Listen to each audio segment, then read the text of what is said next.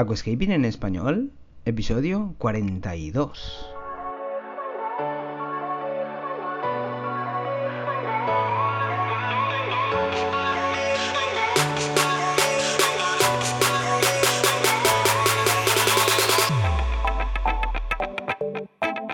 Muy buenos días a todos y bienvenidos a Aquascaping en español, el podcast de Nascapers para todos aquellos apasionados al paisajismo acuático que queréis llevar vuestro acuario a un nivel superior. Como todas las semanas, contigo, Albert Escribuela. Muy buenas, ¿qué tal? ¿Cómo estamos? ¿Bien? ¿Sí? ¿Todos en sus puestos? ¿Preparados? Venga, bienvenidos a vuestro podcast semanal Aquascaping en español. Mi nombre es Albert y pues bueno, vamos a comenzar hoy con el recordatorio del sorteo de este mes de junio, ¿eh? ya este mes que cambiamos al verano. ¿Y qué te voy a sortear? ¿Qué te voy a regalar? Pues muy bien, buena pregunta. ¿Qué te haces? ¿A que sí? Un Wio Vistas 45. ¿Qué mejor que regalarte un acuario y ponemos la primera piedra en el edificio para que tú comiences a construirlo? ¿De acuerdo? Venga, pues ahí queda eso. Sorteito by the face un Wio Vistas 45P. Venga, dicho esto, vamos al lío, al lío, cortita y al pie, ¿vale? Venga, un preguntas y un respuestas, así como que no quiere la cosa, que pin, que pan, que pum, ¿eh? Pues venga, es lo que hay. es una sección de preguntas y respuestas que os gusta mucho, que hacía tiempo que no traíamos, y digo, eh, ¿qué toca hoy? Un preguntas y un respuestas. Pues venga. Número uno, pregunta, ¿es conveniente la bacteria después del ciclado? Venga, muy buena pregunta. Pues vamos a ver. Después del ciclado, durante el ciclado y antes del ciclado. O sea, siempre, ¿de acuerdo? Tienes que añadir bacteria desde el día número uno. Pero, pues ahora es cuando voy a darte esas pinceladas, ¿eh? ese brochazo que a ti te gusta que te documente. Pues bueno, vamos a ver, no hay que añadir bacterias toda la semana, todos los días de la semana. Simplemente cuando haces un cambio de agua, pues sí que es cierto que tenga la vida que tenga el acuario, tienes que adicionar ese chorretón de bacteria que te regenere la que se pueda haber muerto por el cambio de agua, haber tenido el filtro para media hora durante los trabajos, ¿de acuerdo? Porque así pues la bacteria joven pues proliferará. Recuerda que al fin y al cabo todo el tema de bacteria nitrificante se resume en que debemos de tener bacteria joven que le dé ese cuerpo de estabilidad al ecosistema, al medio acuático, para que todas las piezas, todo el engranaje del cual se compone pues todo el equipamiento del acuario pues funcione correctamente, ya que una merma de bacteria se harán tumbarse todas las piezas del dominó consecutivamente y por lo tanto pues empeorará la situación de nuestro acuario. Entonces, la bacteria después de cambio de cada cambio de agua, después de realizar trabajos, pues es conveniente que la adiciones sin ningún tipo de problema. Es normal y muy común que te obsesiones con la bacteria durante el ciclado, durante los 32 primeros días y que después, una vez hemos pasado este periodo, pues nos olvidemos. Error grande. Hay que adicionar bacteria siempre. Lo que pasa es que la bacteria que adiciones durante el ciclado va a cobrar una especial importancia ya que es el periodo de maduración por el cual se tiene que formar bacteria nitrificante y cuanto antes se forme, pues antes estará ciclado nuestro acuario para comenzar a poner, a introducir pues lo vivo, gambas, peces, caracoles, etcétera. Con lo cual, y en resumen, a la primera pregunta, debes introducir bacteria durante el ciclado y después del ciclado. Espero que te haya quedado claro. Si eres un seguidor, un aquascaper, un oyente con el cinturón negro ya, pues evidentemente ya lo sabrás. Pero, pues bueno, tratamos de ofrecer contenido para todos los públicos y que nadie se sienta infravalorado, ¿vale? Aquí todos tienen cabida y hasta yo mismo aprendo día a día de mis errores, de mis eh, actos, por así decirlo. Y pues bueno, la vida es una constante fase de aprendizaje para aprender, para evolucionar, para prosperar. Venga, vamos, vamos, vamos, vamos con la siguiente.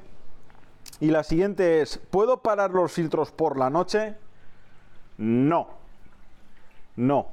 ¿Vale? No debes ni puedes parar los filtros por la noche. Es como si nos dijera un médico, ¿te puedo parar el corazón para que no latas por la noche? ¿Vale? Entonces, bueno, vosotros sabéis que yo soy de, de mostrar muchos símiles, muchos... es la mejor manera de entenderlo.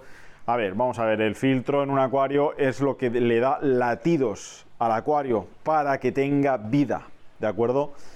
Al fin y al cabo, un acuario, cuando tú te sientas delante de un acuario y ves toda su belleza, se resume todo en colonia de bacterias.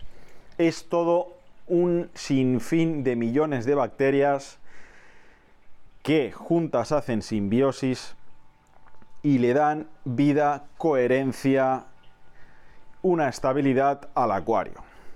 Con lo cual, te diré que no debes de parar los filtros por la noche, porque vas a perder la colonia de bacterias, el agua pues no va a estar nítida, no vas a tener el ecosistema equilibrado. Es decir, la bacteria va a estar muriendo, va a estar regenerándose, muriendo, regenerándose, va a estar inestable. Entonces los peces sobre todo si son amazónicos, pues se van a resentir, ya que los amazónicos, pues a priori, son un poquito más sensibles que los asiáticos o los australianos.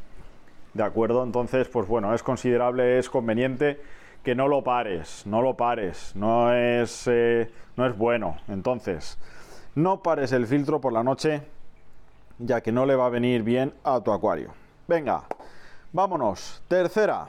¿Qué puedo hacer para eliminar el verdín de las rocas? ¡Hombre! ¡Hombre! ¿Te gusta el paisajismo acuático? ¿Te apasionan los acuarios plantados? ¿Alucinas con peces, plantas, gambas y caracoles? En nascapers.es puedes encontrar todo lo necesario para montar y mantener tu propio acuario plantado. nascapers.es, tu tienda de acuariofilia online. Echaba yo de menos alguna pregunta de algas de verdín, de ciano. Venga, es el ancla, ¿eh? Es el ancla de la acuariofilia, del aquascaping. Todo este tema de algas, de agua turbia, de alga unicelular, de atomeas, de cianobacteria, de verdín en las rocas, de cuerno de ciervo. Sí, sí, si quieres sigo. ¿eh? Si quieres sigo. Pero le daremos forma a un vídeo de YouTube quizás sobre los diferentes tipos de algas ¿de acuerdo? Al igual que estamos dándole forma al tema del vídeo, que ya más o menos estoy maquinando, estoy cavilando cómo lo voy a mostrar. Ya os hice un pequeño spoiler el domingo pasado.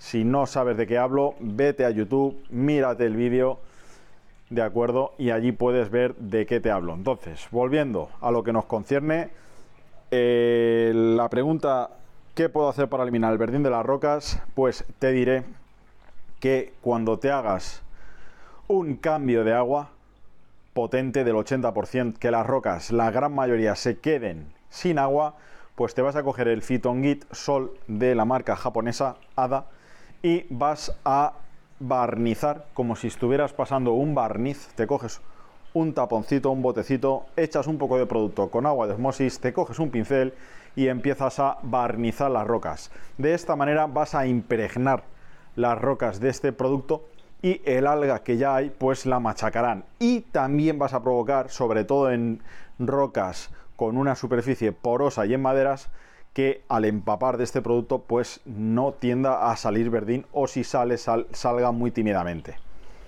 de acuerdo yo le sumo a este producto una vez lo he puesto y se ha secado han pasado 10 minutos y se ha secado o ha hecho efecto pues le pongo un poquitín del Floris Excel que también le viene muy bien. Empleo el mismo sistema. Cuidado con bucefalandras, ricardia, anubias, helechos, volvitis, musgos, peligro, porque ah, si estas plantas tocan el producto, se van a achicharrar, ¿de acuerdo? Venga, ya te he dado aquí unos tips, unos consejitos.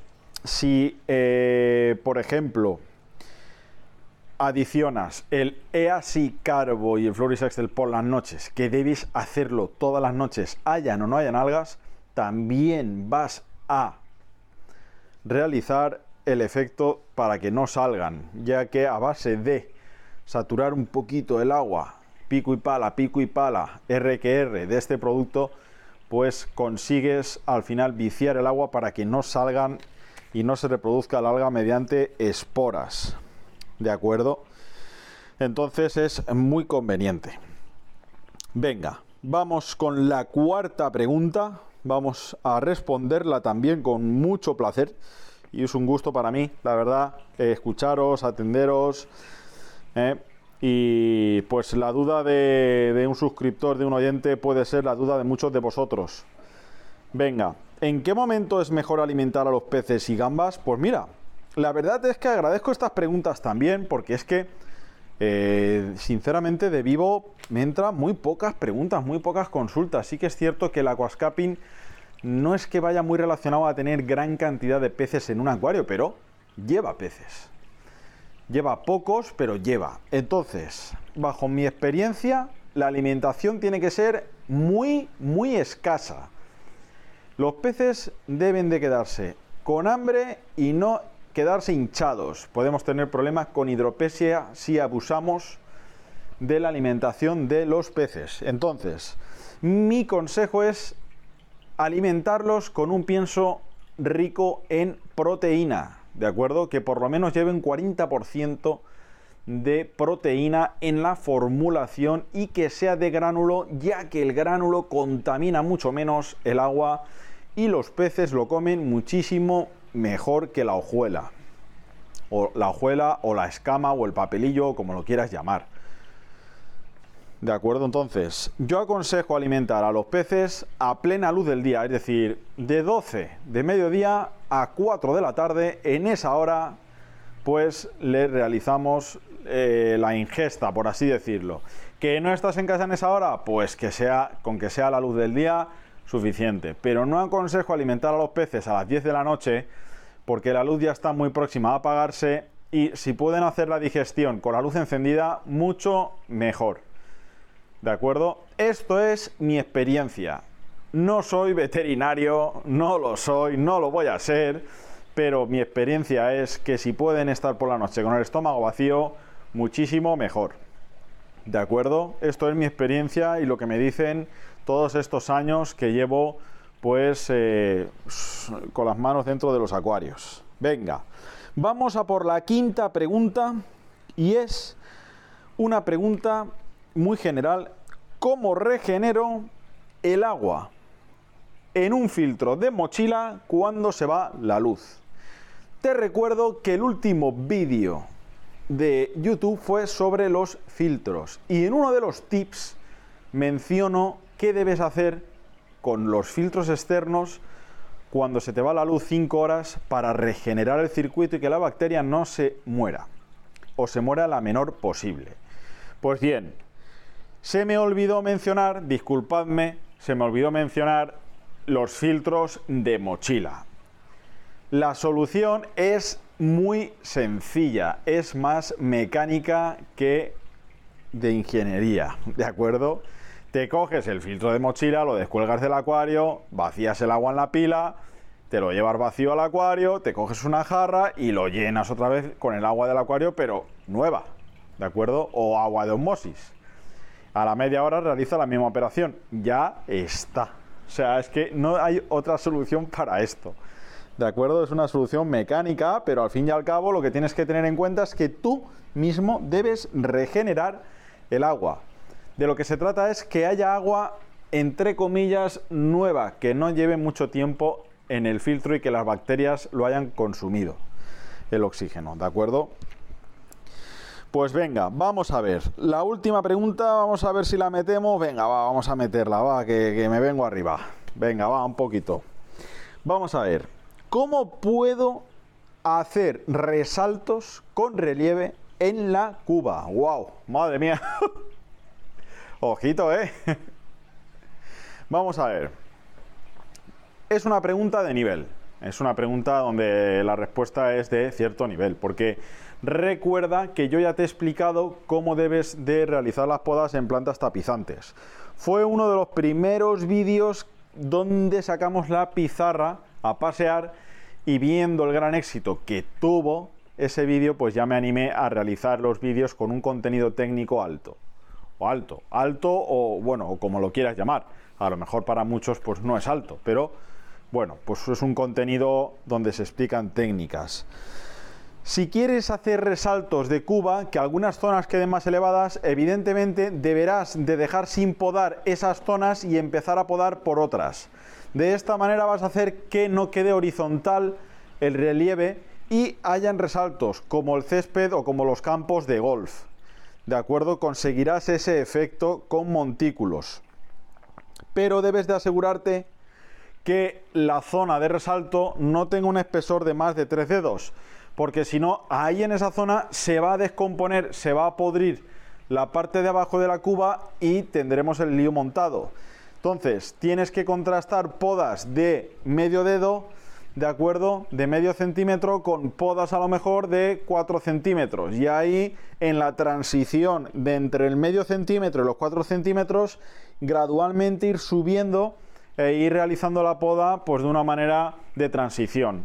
Ahora mismo, hoy en día, con la de tijeras que tenemos para podar, ¿eh? no me dirás que no hay tijeras para podar. Me río yo de las tijeras de un peluquero. Si es que tenemos más tijeras que las de un peluquero, o sea, es que al final los peluqueros van a tener que venir a comprar a las tiendas de aquascaping tijeras para cortar el pelo. Hay tijeras ya con ángulo de 45, ángulo de 90, en S, con la punta curva, con, la, la punta torcida hacia arriba también. Bueno, una locura. Entonces, pues con la herramienta que toque, la que más cómodo te sea, yo te aconsejo la, que acaba en S, pues que te cojas y te hagas las transiciones de parte más alta de montículo a parte más rasa con esa herramienta. ¿De acuerdo? Te será más fácil.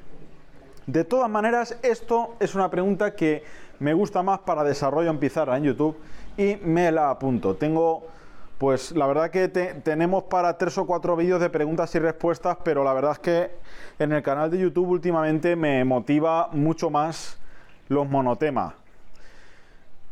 ¿De acuerdo? Entonces, pues bueno, hasta aquí el preguntas y respuestas. Ahora te voy a explicar también, por si no eres suscriptor de YouTube y eres un oyente de los podcasts, pues voy a explicarte un poquito el spoiler, ¿de acuerdo? Porque te lo he mencionado en el podcast, pero te he dejado ahí con la miel en los labios y no me gusta dejar a nadie ahí expectante. Entonces, la manera en la que vamos a ir eh, desvelando o vamos a enfocar el vídeo del abonado es mediante las anomalías, carencias o excesos que pueden llegar a tener las plantas en su fisonomía a la hora de manifestar cuando les falta algún producto, algún nutriente o pues nos hemos pasado.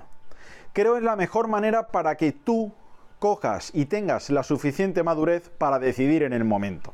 Es decir, cuando tú te acerques al acuario y veas, por ponerte un ejemplo, agujeros en la hoja de las Taurogine repens.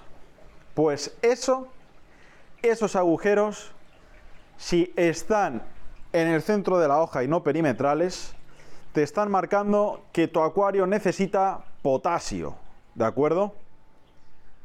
Que tienes una carencia de potasio y tu acuario necesita potasio. ¿Cómo vas a saber que ya estás en lo cierto con el potasio? Evidentemente, las hojas de esas taurogine con los agujeros no van a cerrarse ya. Esos agujeros quedan para siempre. Pero las nuevas sí que van y deben de salir totalmente con el tejido cerrado. Entonces, aquí te he dado una pincelada de cómo va a ser. Tú vas a tener la madurez para coger y decir, tiene hojas la Staurogine, le falta potasio. Vas a coger y vas a subir gradualmente el potasio porque no se trata tampoco de que, como por ejemplo, estoy echando 3 de potasio y subo a 10, 7 de golpe. No, tendrás que coger 3, después tendrás que coger 5, 6, si en 6 ya el brote de las taurogines sale bien sin agujeros, lo dejas en 6, que aún la hoja nueva sale regular, que sí, que no, que no, que sí, echas 7, pero así es como tú vas a coger esa madurez de decisión en el momento que toca. Por lo tanto, es como yo creo que debemos de enfocar el vídeo de abonado. Porque aprenderás dos cosas, a saber abonar a ojímetro en cada momento y a saber valorar lo que te está pidiendo el acuario.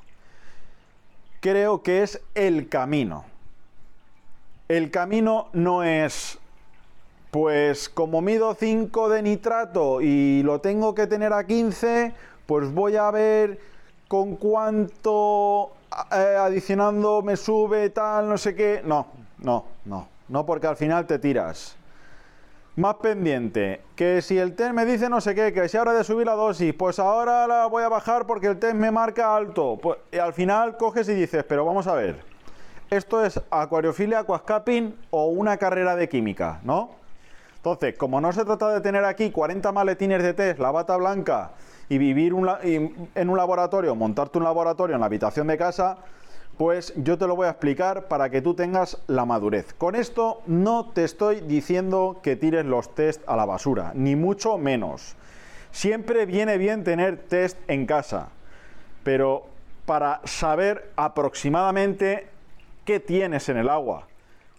Es decir, te haces una medición semanal de KH para ver si el agua de osmosis que pongo está saliendo bien. Pues me mido el nitrato una vez cada dos semanas. Pero eso de estar todos los días midiendo porque yo he echado hoy 5 ppm más, porque tal, a ver lo que me sube, lo... Nada, es que creo que eso es involucionar. Eso no es evolucionar. Entonces, pues bueno, menudo pedazo de spoiler que te he hecho. Te da una pincelada buena. Pero quiero, pues, decirte y transmitirte que no es desidia ¿eh? lo que tengo al no sacar el vídeo. Es, pues, dejadme pensar bien, las cosas, ya que me apetece mucho que lo podréis estar viendo, que en nascapes.es tengas todo un abanico de posibilidades de búsqueda de eh, la acuariofilia en general, más centrada en aquascaping, pero me apetece que tengas fase escrita, ¿de acuerdo? En el blog, fase narrada por aquí, como podcast, en tu plataforma favorita, de las que prefieras, y luego, evidentemente, pues fase visual, la de YouTube. Luego también tienes redes sociales donde te mostramos pequeñas, pequeños vídeos sobre nuestros acuarios, cuando los podamos, lo que no podamos, o incluso puedo salir yo en un reel dándote un mini consejo rápido de un minuto. Entonces, estamos ante un proyecto a muy largo plazo para generar una fase, una, una vía, una, una red de contenido que te pueda servir como soporte ante algún inconveniente que puedas llegar a tener en el acuario en algún momento determinado y que no necesites llamar a alguien o depender de alguien, sino que tú mismo puedas solucionártelo de una manera eficaz y lo más rápido posible. Entonces, pues bueno, no me voy a enrollar más, aunque la verdad que con mucho gusto lo hago. ¿eh? Disculpadme si alguna vez llamáis a la tienda y me notáis estresado. Eh, tened en cuenta que estamos en tienda física con la persiana abierta, con gente aquí tenemos mucha instalación aquí, muchos acuarios y pues eh, bueno, por eso nos dedicamos a hacer un buen contenido para que eh, no tengáis que llamar tantas veces, para que tengáis las dudas en la plataforma nascaper.es y pues bueno, aquí lo voy a dejar, ¿de acuerdo? Espero que te haya servido el podcast de hoy de preguntas y respuestas versátil y luego el pequeño spoiler sobre el tema del vídeo de abonado que estamos dando forma. Y sé feliz, encara al fin de semana con mucha positividad. Te dejo aquí que disfrutes del día y, como siempre digo, no digo nada y lo digo todo. Chao. Y hasta aquí el episodio de hoy. Muchísimas gracias por todo, por vuestras valoraciones de 5 estrellas en iTunes, por vuestros me gusta y comentarios en iVoox, y por supuesto por suscribiros a este podcast. Ah, y por cierto, ahora en Spotify podéis calificar el podcast con 5 estrellas. No digo nada y lo digo todo. Nos escuchamos la semana que viene con mucho más Aquascaping en español.